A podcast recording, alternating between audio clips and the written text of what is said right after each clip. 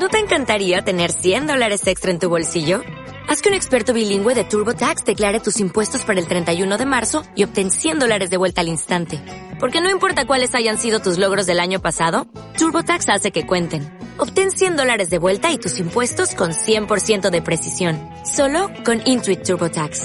Debes declarar para el 31 de marzo. Crédito solo aplicable al costo de la presentación federal con TurboTax Full Service. Oferta sujeta a cambios o cancelación en cualquier momento.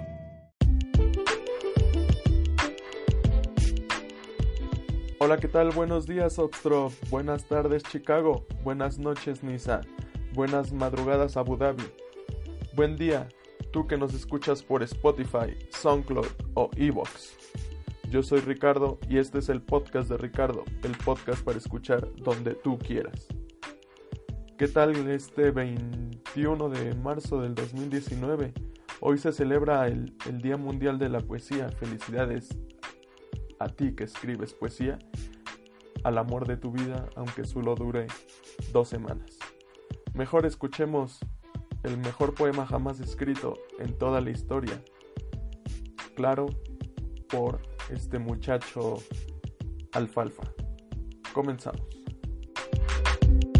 Querida Darla, te odio y te aborrezco. Me provocas el vómito. Eres peor que la mugre. Te quiere alfalfa.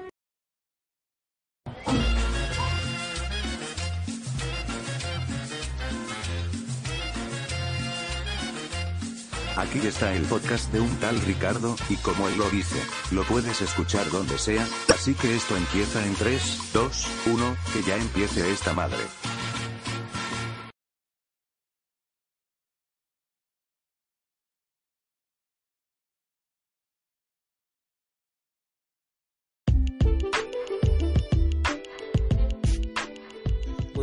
Bueno, ¿y qué tal va este, este jueves, este jueves 21 de marzo, en el que realizamos nuestro tercer episodio del podcast de Ricardo? Seguramente recuerdan que en el capítulo anterior hablábamos sobre los tacos y en particular hablamos sobre los tacos de carnitas y recordábamos este, este pasaje de la historia en el que Hernán Cortés preparaba un banquete eh, y donde trajo cerdos de Cuba que anteriormente los había dejado ahí Cristóbal Colón y traía vino desde España para festejar esta victoria de la conquista de la, ci- la ciudad de Tenochtitlan y la captura de Cuauhtémoc. Entonces, cuando sucede, cuando sucede esto, la preparación que se le hace al, al cerdo lo preparan de una manera española, esta manera española que se llama cochifrito, es, digamos que es el antecedente de las carnitas que ahorita tenemos. Y sí, eh, normalmente esta, esta preparación española se, se come con, con pan. Al no tener pan aquí en, en, la, en la Ciudad de México, en ese entonces Tenochtitlan, los, los mexicas pues tenían esta, esta hermosa creación que, que todos conocemos, que es la, la principal de cualquier taco, que es la tortilla. Entonces, sí se podría decir que los, los, este, los españoles pusieron la, la comida, pusieron la carne, pusieron el vino y los mexicanos o los mexicas pusieron las, las tortillas. Eso sí, seguramente ya están pensando un poco de lo que de lo que es el tema que vamos a hablar este ahorita. Y eh, pues sí precisamente vamos a hablar de la de la declaración que hizo la diputada de Morena sobre si que comemos carnitas estamos celebrando la, la, la conquista de México Tenochtitlan. Y pues ahorita como, como lo estábamos mencionando la preparación que se hizo en ese momento no fue precisamente de, de las carnitas que ahorita, que ahorita cocinamos. Las carnitas que actualmente comemos en estos puestos donde realmente es un buen puesto de carnitas y tiene pintado un cerdo bañándose en un caso con su propia manteca, esa sería como el, como el puesto donde es una, es una, unas buenas carnitas. La preparación que se hacen en, este, en estos puestos, muchos si ya se habrán dado cuenta, en esos puestos normalmente dice eh, carnitas estilo Michoacán. Y sí, precisamente las, las carnitas nacen en esta eh, en Michoacán, en este, en este lugar mm, por Santa Clara del Cobre, donde preparan precisamente, donde hacen los casos de, cobre para realizar estas, estas carnitas. Bueno, la, preparación de estas, de estas carnitas pues tiene que lleva diferentes especies, lleva diferentes mm, son diferentes formas de preparación. Hay quien le agrega leche, jugo de naranja, todas estas cosas que hacen distinto, distinto el, la manera de realizar las carnitas. Así que le decimos a la, a la senadora de Morena, a la senadora Jesusa, que sí seguramente escuchó este podcast y por eso hizo la, la declaración que se realizó el jueves, el jueves pasado. Y pero al realizar esta declaración, pues no lo sacó de contexto, ¿no? Esta, este, este pasaje que escribe Díaz de Bernal sobre, sobre cómo se realizó este festejo en la en Coyoacán, al sur de, Tenochtitlan, cómo se celebró esta conquista de esta conquista y la captura de Cuauhtémoc, que fue con este platillo que se llama cochifrito. Si bien es muy parecido a las carnitas, no quiere decir que por eso al comer carnitas estés celebrando la, caída de, de México Tenochtitlan. Pero bueno, muchas veces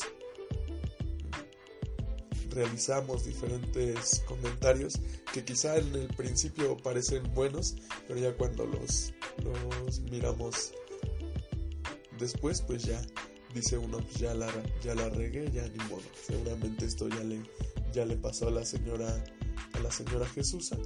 Y pues bueno, seguramente escucharán que mi voz está un poco, un poco ronca y pues sí estoy, estoy un poco enfermo precisamente por estos cambios de clima que se dan, que tenemos ahorita. Primero hace un hace calor, calor, calor y en la noche está haciendo está haciendo frío. La verdad es que es un clima bastante que cambia bastante y pues eso hace que, que uno se enferme más, más fácil. ¿Y qué tal vieron la nota de este de este cantante Luis Miguel? El Sol de México, como algunos como algunos lo conocen, estaba realizando un concierto en Panamá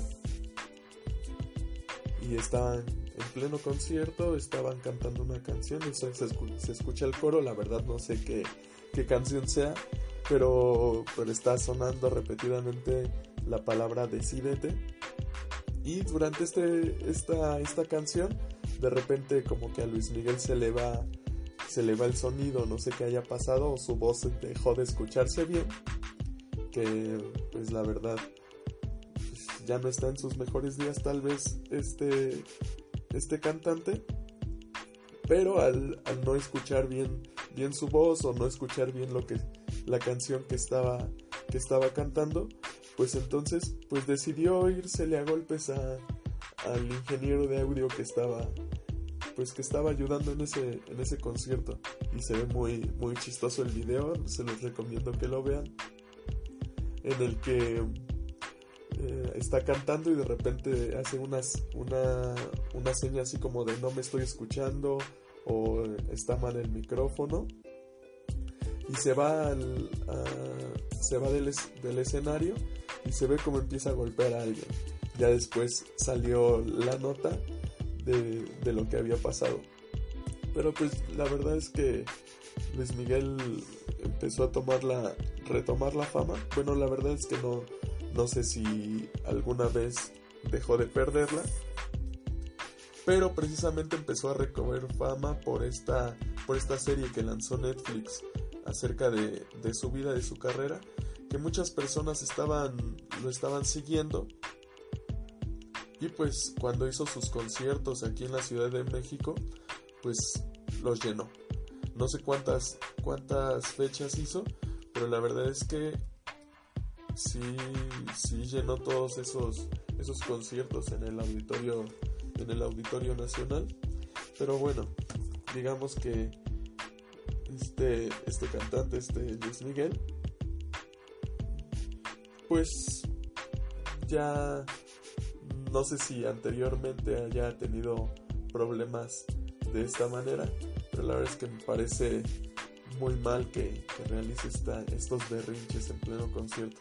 Sobre todo conociendo lo que todo el contexto que tenemos en, el medio de, de, la farándula, como muchos lo quieren, lo quieren llamar, cuando solamente son chismes de, los, de los famosos.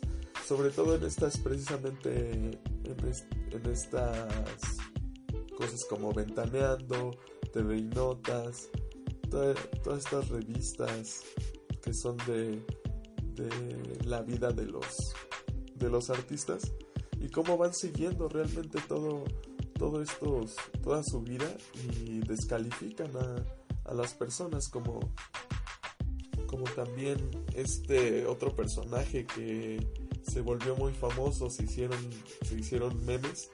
Este actor, no sé si sea mexicano, Eduardo Yáñez, seguramente lo recuerdan, por esta entrevista que le estaba haciendo este, un, joven periodista, reiterándole sobre su hijo, sobre su hijo, sobre su hijo. Entonces este actor se, se enoja y le da una cachetada. Y se hizo, se hizo famoso existen muchos memes acerca de, de, ese, de esa escena donde le está dando una cachetada a este entrevistador.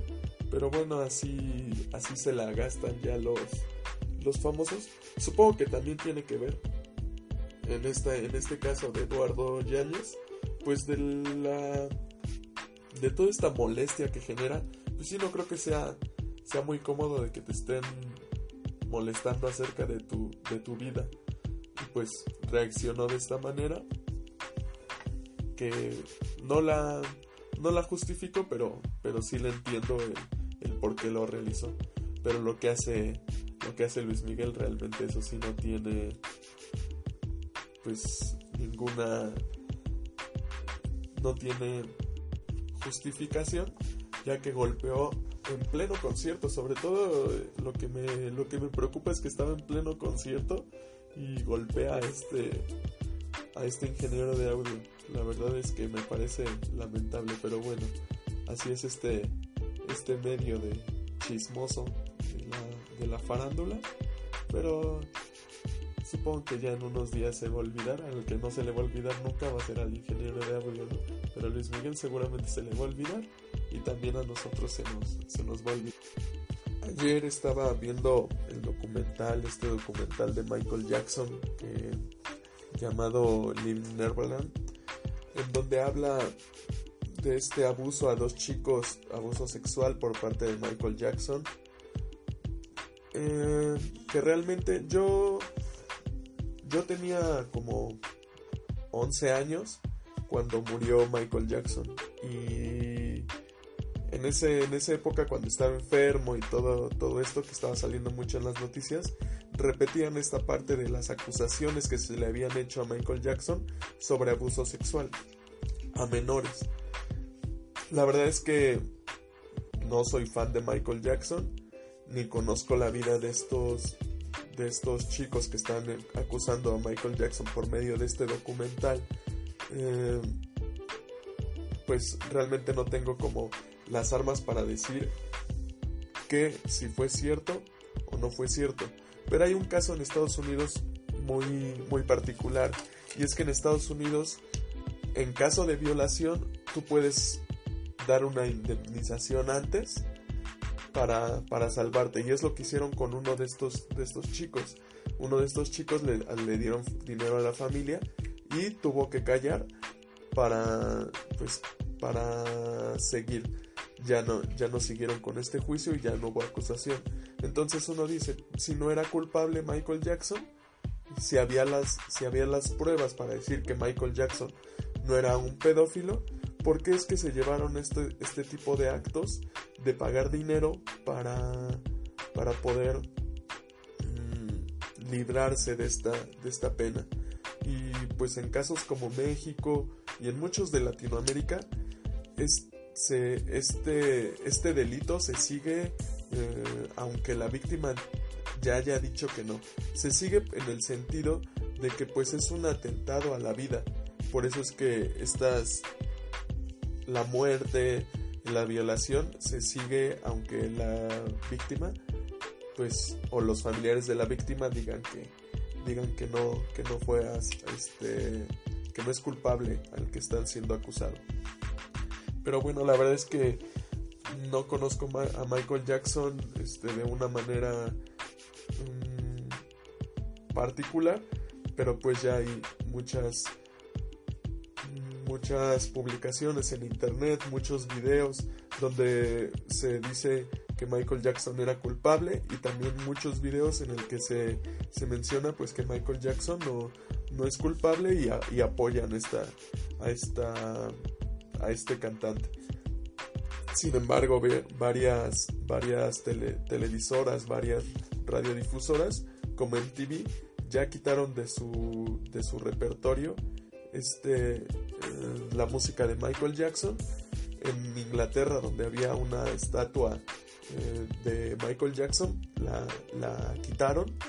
Y también los Simpson este capítulo que tienen donde aparece Michael Jackson también fue retirado de su de su repertorio.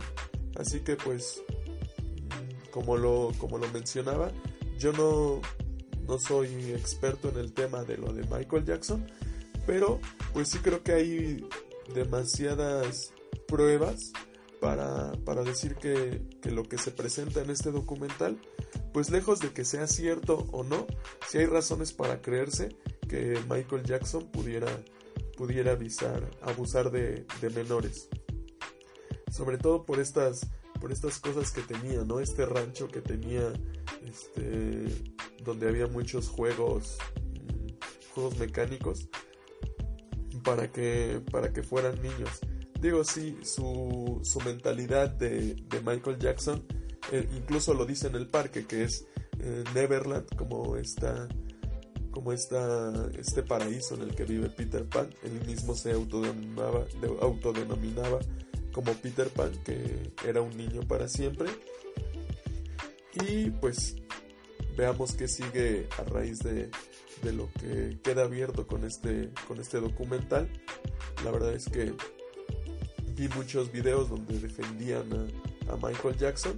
De una manera, me parece que la forma en que defienden a Michael Jackson es más por un gusto que le tienen al cantante y no por, por cuestiones serias presentando evidencias de por qué no es por qué es que este cantante no, no, lo, no lo haría y en cambio las personas que critican a Michael Jackson que vieron el documental y, hacen videos hacen, hacen tweets eh, acusando a Michael Jackson, lo hacen con pruebas.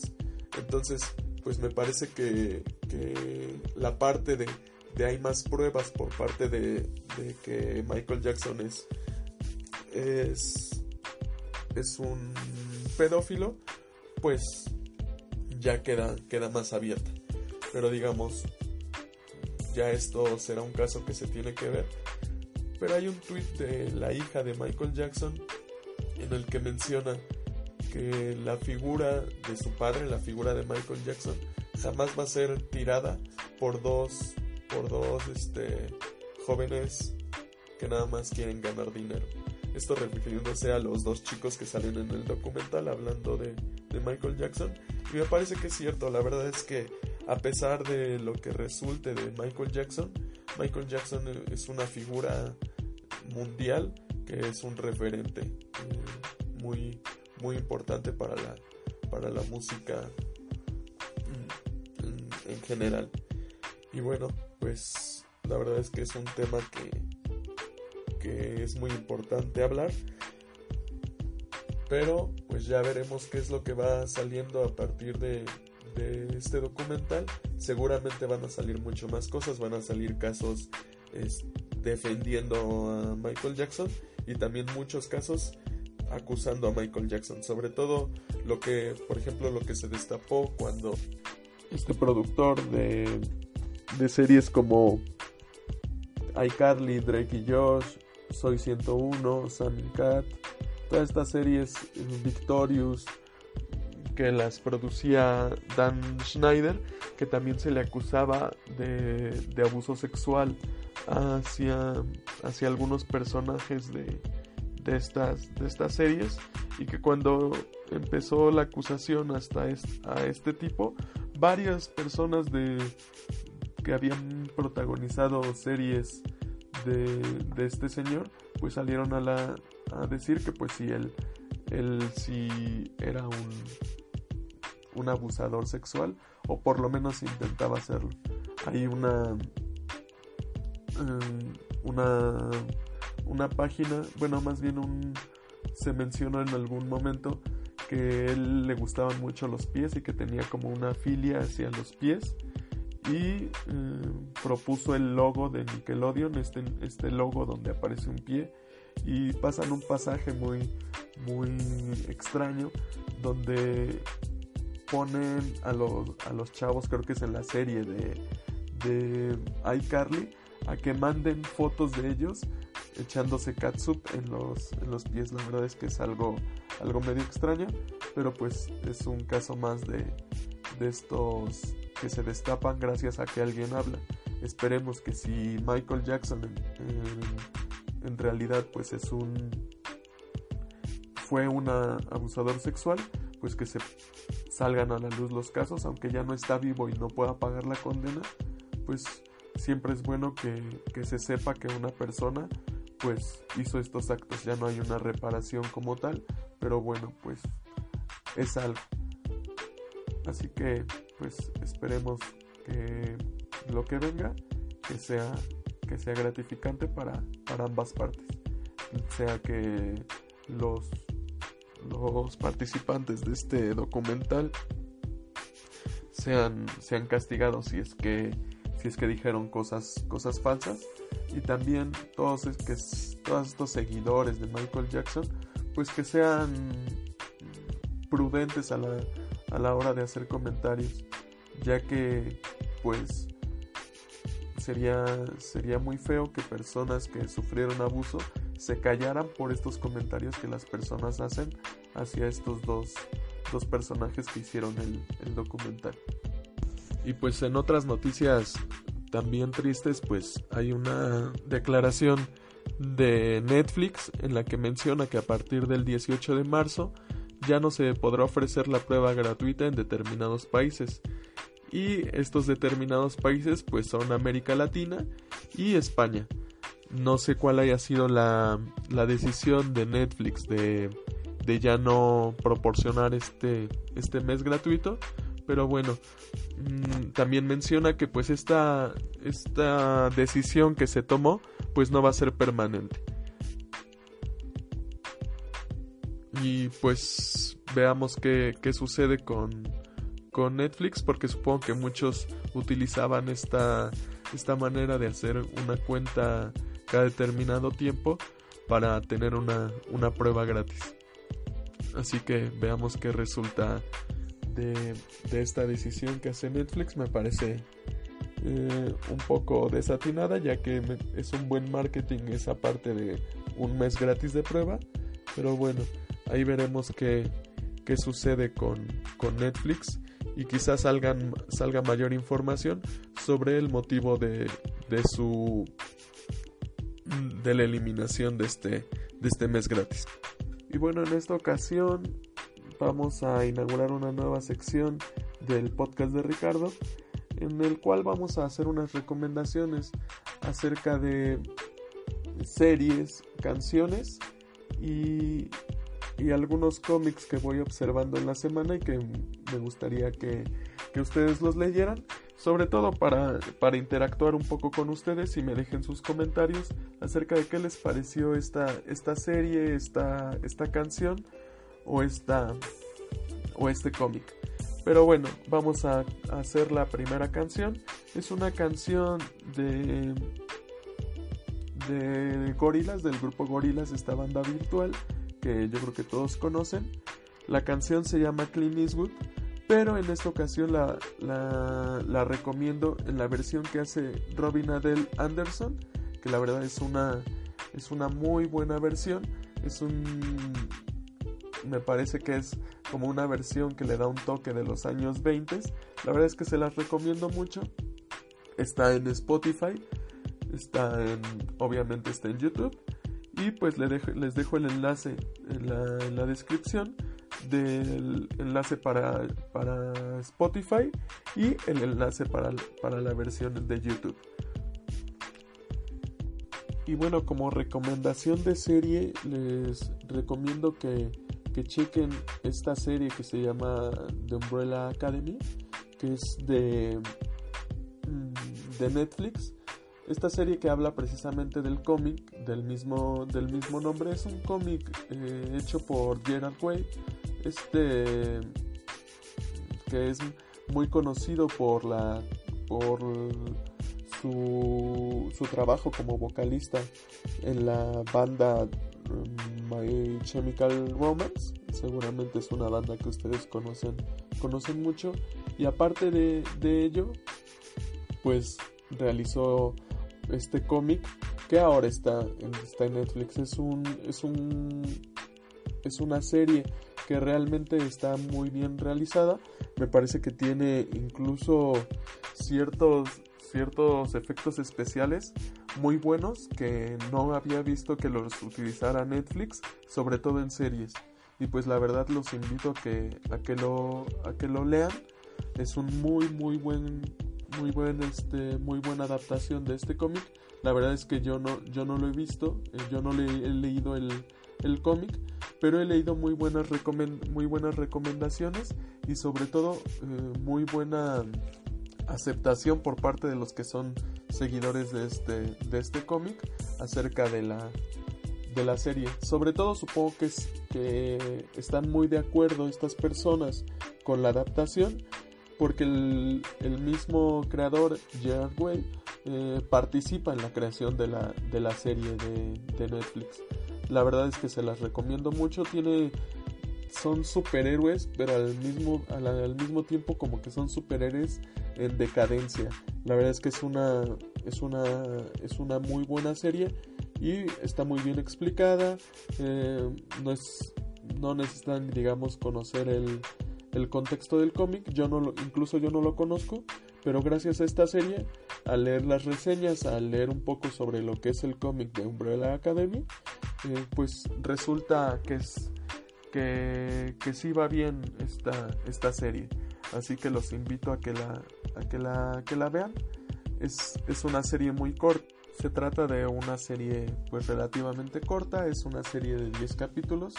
Los capítulos son aproximadamente de 45 minutos. La verdad es que está muy bien realizada, se las recomiendo mucho y pues espero sus comentarios acerca de esta de esta serie, de esta nueva serie de Netflix que ya tiene algún me parece que tiene un mes en, eh, en la plataforma, pero la verdad es una serie muy interesante y espero que la vean, espero sus comentarios. Y en la recomendación de cómics, pues les recomiendo mucho esta serie, esta serie del genial Alan Moore que, que plasma unos, unos superhéroes, la verdad que un poco en decadencia, un poco ya en el olvido y así, eh, seguramente saben de la, de la, del cómic que les estoy hablando, es el cómic de Watchmen. La verdad es que es genial. Está la versión en, eh, de pasta dura. Y también está la versión de, de, por cada cómic. La verdad es que es una, es una dirección de Alan Moore excelente. Y los, y los dibujos de Dave Gibbons eh, son, son geniales este, este cómic, este cómic de Watchmen, se, es de 1987, pero la verdad es que es genial y se los recomiendo mucho. Espero también sus comentarios. También está la película de Watchmen. Me, gustó, lo más que me gustó de, esta película de Watchmen es el inicio. Eh, ya posteriormente, pues la la película pues no se centra tanto en la, en la realidad del cómic. Pero igualmente se lo, se los recomiendo y espero sus comentarios de qué les parece esta, esta serie de cómics, esta serie de, de Watchmen. Y si los pueden leer y aparte ven la película después, pues creo que van a tener una, una visión bastante amplia de, de este universo de, de, Watchmen. Así que pues espero la, la vean, escuchen la canción, vean la serie y lean esta serie de Watchmen, esta serie de, de cómics. Y ayer, checando en redes sociales las noticias para ver lo que iba lo que iba a hablar en este tercer episodio del podcast de Ricardo, pues me encontré el video de seguramente se acuerdan de este auto de lujo que circulaba en Reforma y pues y pues chocó, pues ya existe ya existe el video. La verdad que mm, este coche que vale 30 millones de pesos no puede ser que haya un coche de 30 millones de pesos circulando por las calles. Se dice que es de los coches más rápidos del mundo. Pero bueno, la verdad es que, que a gente se le ocurre este, transitar con este, con este vehículo que alcanza hasta los 400 kilómetros por hora. La verdad es que en ningún lugar de México yo creo que puedes alcanzar esas velocidades al menos en carreteras, pero pues es igual de peligroso que, manejar en, reforma a, gran velocidad, que ni siquiera iba a gran velocidad, sino que fue como en una curva en el que se le, se le fue el coche y pues lo destrozó. Así que pues eh, a ver qué, cómo va a reparar este, este coche ya que era una edición especial y mencionan que la venta de este vehículo únicamente se, se realizó en, en Dubai así que veremos cuál es el resultado de, de, este coche. La verdad es que es una pena que un coche de, esa, de ese valor se destroce en un solo momento. Pero bueno así seguramente el, el mexicano que tenía este, este coche pues la verdad su poder adquisitivo debe ser demasiado, demasiado alto para traer un coche de, de 30 millones de pesos. Bueno, y ya, ya vamos llegando al final de este tercer episodio del podcast de Ricardo. Recordándoles que sigan nuestras redes sociales, nuestras redes sociales en Twitter, en Facebook y en Instagram, para que estén al pendiente de cuando subimos el podcast estamos trabajando para realizar el equipo del podcast de Ricardo. Está, está trabajando para ya hacer la entrega por fin de los episodios en YouTube. Eh, les estaremos informando sobre eso. Y pues nos despedimos. Esperemos que tengan un buen jueves y que su fin de semana sea muy productivo. Los quiere el equipo de del podcast de Ricardo. Y pues hasta el próximo jueves 28 de marzo. Así que cuídense y adiós.